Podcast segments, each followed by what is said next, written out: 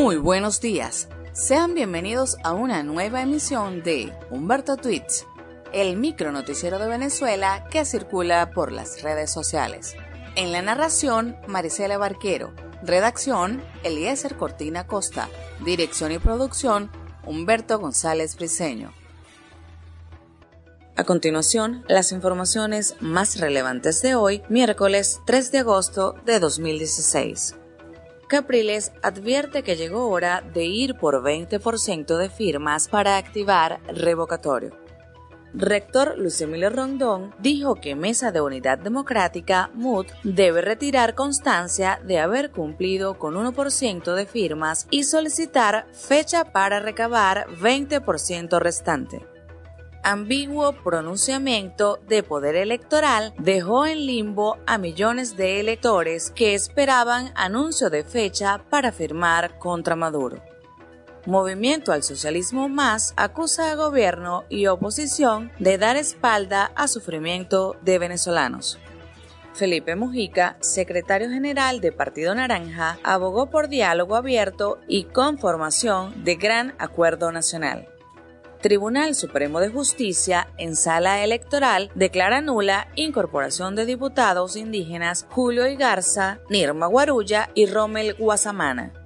Hospital de Carayaca está peor que cuando fue intervenido por gobernación de Vargas, dice diputado José Manuel Olivares.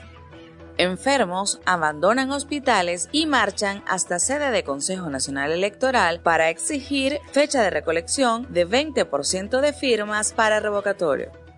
A juicio de diputado José Antonio España, Maduro y su gobierno son presas de pánico y están chorreados porque pueblo tiene votos para revocarlos vaticinan estancamiento de intercambio comercial con Colombia hasta que gobierno cambie sus políticas.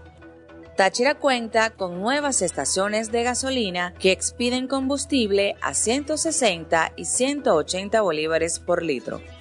Gobernador José Vielma Mora advirtió que con esta acción se procura acabar con contrabando de gasolina en zona fronteriza parlamentos de Nicaragua y Venezuela corren peligro de ser anulados, dice expresidentes de Grupo de Iniciativa Democrática de España y América, IDEA. Están escuchando Humberto Tweets, el micro noticiero de Venezuela que circula por las redes sociales. Fiscales de Nueva York acusan a dos presuntos miembros del cartel de los soles de Venezuela de haber introducido gran cantidad de cocaína a Estados Unidos. Néstor Reverol, exdirector de la Oficina Nacional Antidrogas, ONA, y excomandante de Guardia Nacional, y Edilberto José Molina Molina, ex subdirector de ONA y actual agregado militar en Alemania, aparecen incursos en actos criminales ante Corte de Brooklyn. Equipos Leones del Caracas y Tiburones de la Guaira acuerdan monto de alquiler de Parque de Ciudad Universitaria y garantizan béisbol para Caracas. Y hasta aquí las informaciones.